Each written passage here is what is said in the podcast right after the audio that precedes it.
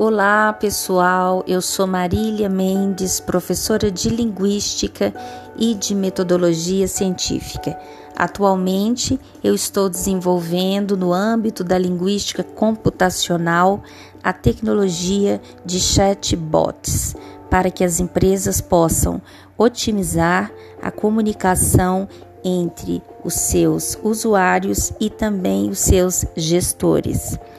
A tecnologia se desenvolve ao longo de muitos anos e, de acordo com Volpato e Iglesias, 2014, foi no decorrer do desenvolvimento tecnológico que o homem criou diversas formas para explicar o mundo. Desde o senso comum, onde o conhecimento era adquirido pela experiência e passado por tradição, passando pela teologia, quando as crenças baseadas na fé eram imperativas para definir a visão de mundo na sociedade. Porém, houve quem defendesse que toda forma de saber deveria ser experimentada. Isso levou a ciência a agir num amplo campo de impulso na produção do conhecimento. O homem buscou métodos para resolver todos os tipos de problemas, desenvolvendo técnicas, tecnologias, até a chegada do computador que se expandiu e fez parte de todos os espaços da sociedade moderna, desde as empresas até as simples residências. Dentro de todos os âmbitos, pode-se incluir, é claro, o empresarial, atraindo assim as pessoas que buscam praticidade e agilidade no dia a dia, sejam elas clientes ou empresas. Com canais de contato abertos diretamente com a empresa, é muito comum que clientes busquem essas vias tecnológicas para tirar dúvidas, atender suas reclamações ou qualquer outra necessidade ao contatar a empresa que lhe presta serviços. De acordo com o portal Chatbots Brasil 2016, foi feita uma pesquisa com 2.222 pessoas em mais de 400 cidades, sendo que várias foram as formas de contato do cliente com a empresa e a mais utilizada seria por meio do telefone. A cada 10 pessoas, 8 utilizam o mesmo. Seguindo, temos o e-mail representando 60% desse tipo de comunicação. Os aplicativos de mensagens ficaram em 55% e o chat online 44%.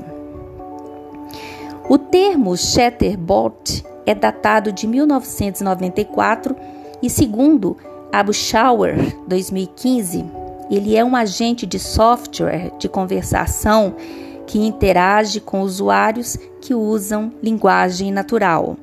A ideia dos sistemas de chatbot teve origem em Massachusetts, no Instituto MIT, onde foi implementada o Elisa, um chatbot para imitar um psicoterapeuta, e em seguida o Perry, que foi desenvolvido para simular um paciente paranoico.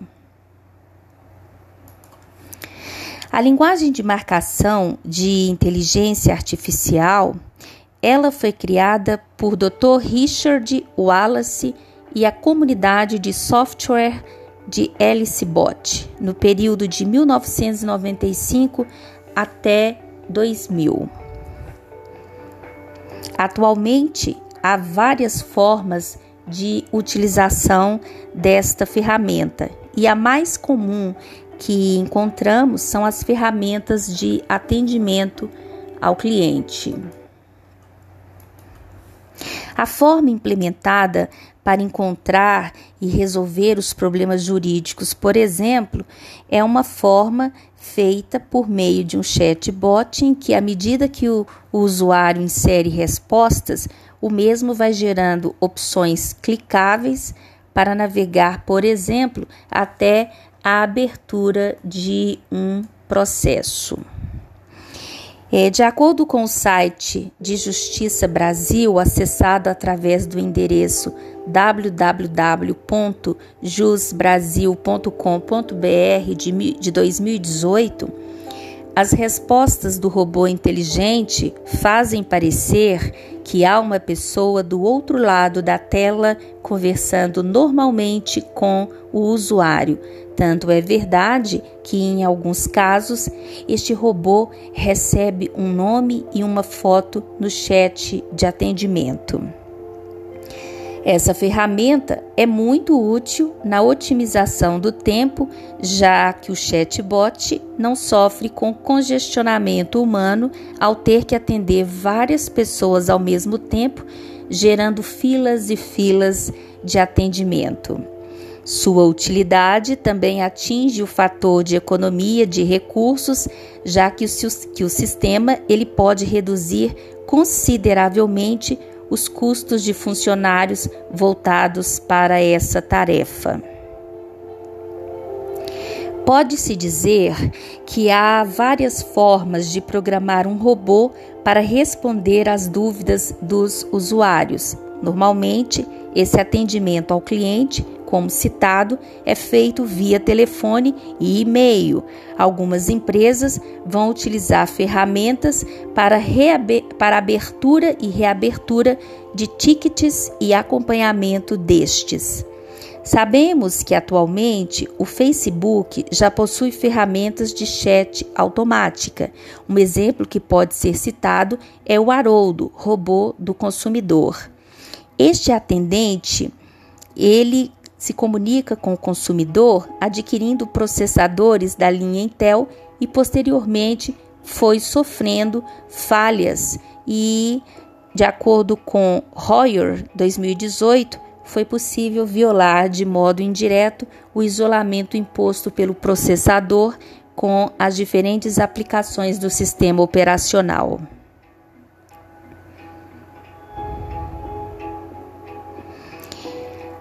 Para ser bem-sucedido no atual mercado competitivo, as empresas devem estar voltadas para o cliente, conquistando-os dos concorrentes e mantendo-os por lhe entregar um certo valor superior. As empresas devem se voltar para os clientes, conquistando-os dos concorrentes e mantendo cada um deles a entrega de valor superior. No relacionamento entre cliente e empresa, a satisfação do cliente é muito importante. Várias são as opções de atendimento ao cliente. Ao citarmos empresas que atendem diretamente ao consumidor final na web, nós podemos citar sites de referências como o da Americanas ou da Magazine Luiza, que além de terem lojas físicas, também possuem um marketplace na web. Sendo assim, os clientes são atendidos diretamente pelas empresas de referência caso o problema seja com a própria loja ou com o cliente que usou essa vitrine para a venda de determinados produtos. Na área da computação, nas últimas décadas, houve uma grande evolução em relação aos estudos das línguas naturais, tornando possível o surgimento de novas abordagens.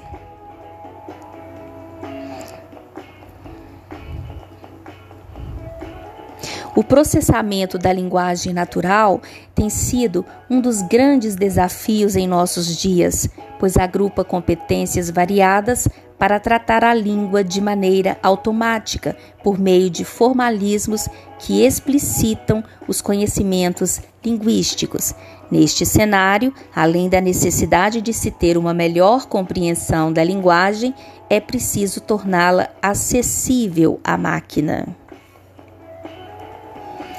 A pragmática é uma das áreas de estudos das questões relacionadas ao uso da língua. Nela é estudado o que é relativo a que usa o contexto de uso e os sistemas que usam esse nível de representação costumam considerar o contexto linguístico para interpretar as expressões da língua. A inteligência artificial está cada vez mais no dia a dia das pessoas, mesmo que não seja percebido por elas.